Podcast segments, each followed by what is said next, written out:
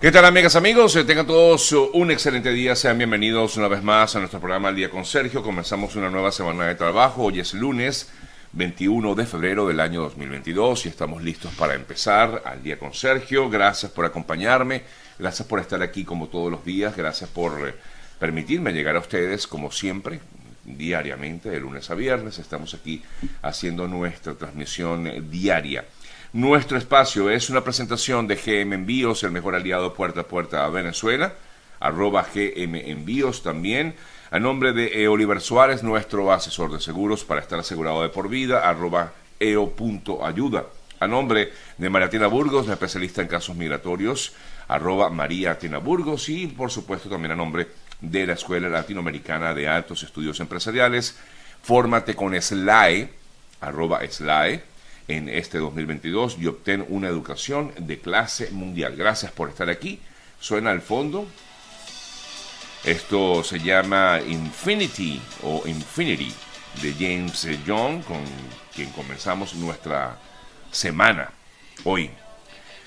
Bueno, amigas, amigos, vamos de inmediato a revisar lo que ha sido noticia. Bueno, desde ayer se sigue hablando, o se ha venido hablando durante todos estos días, pero ayer se eh, habló muchísimo acerca de una posibilidad de una cumbre Putin-Biden a raíz de la situación que se vive en la zona de Ucrania. Ha habido algunas situaciones en el este de Ucrania, eh, digo desde el punto de vista militar, y esto ha originado pues la posibilidad de que haya una reacción ahora, es decir, una reacción que tiene que terminar en una especie de eh, cumbre entre el presidente de Estados Unidos, Joe Biden, con el mandatario ruso eh, Vladimir Putin. Vamos a ver que aquí hay un problemita con la conexión.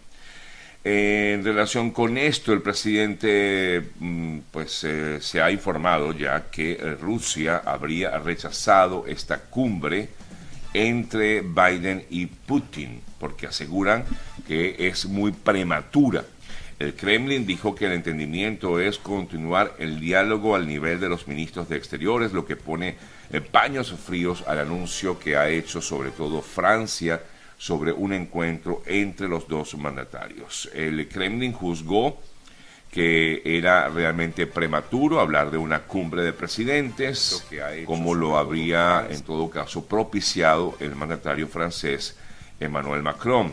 Hay un entendimiento sobre el hecho de tener que continuar el diálogo a nivel de ministros, hablar de planes concretos, de organización de cumbres, es realmente prematuro, informó el Kremlin.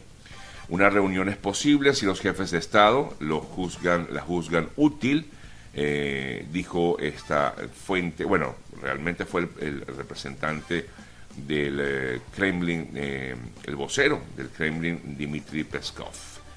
Eh, la propuesta de la cumbre Putin-Biden se da luego de una maratónica gestión realizada eh, por el presidente de Francia, como les decía, Emmanuel Macron, quien sostuvo el eh, domingo dos extensas conversaciones con Putin, además de diálogos con Biden y el presidente de Ucrania, Volodymyr Zelensky.